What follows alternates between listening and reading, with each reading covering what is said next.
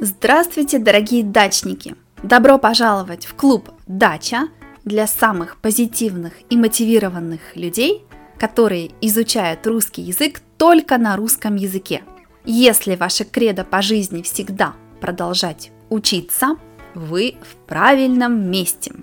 Сегодня мы будем слушать вторую часть интервью с Лизой, моей сестрой. Я говорила вам, что Лиза это моя сводная сестра. У нас общая мама, разные папы, общая мама. И Лиза живет в моем родном городе, в городе, где я родилась. Это город Северодвинск в Архангельской области. Это на севере европейской части России. Мы говорили уже с вами о том, какова была ее реакция на начало войны в Украине.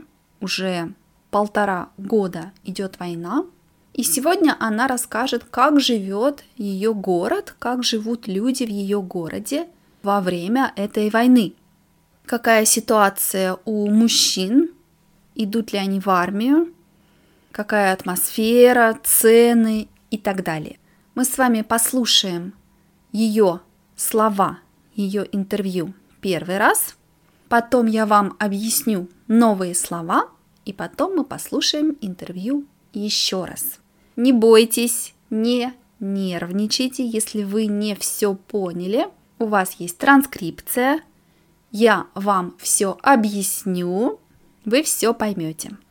Давайте начнем. Что я поняла, то что у нас город-завод с заводов не призывали. И у меня у подруги э, повестка пришла мужу. Она мне позвонила. Я говорю, не, пусть он не идет в военкомат. Ну, на тот момент, ну, как бы тебе ничего за это не будет.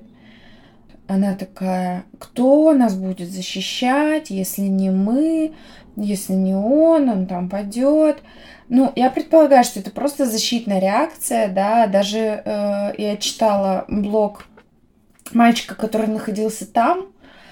И когда ты находишься там, или когда забирают близкого человека, э, мозг перестраивается, и тебе проще внушить себе, да, что он идет за что-то. Так. А через полторы недели мы с ней созвонились, и она сказала, что у них начальник его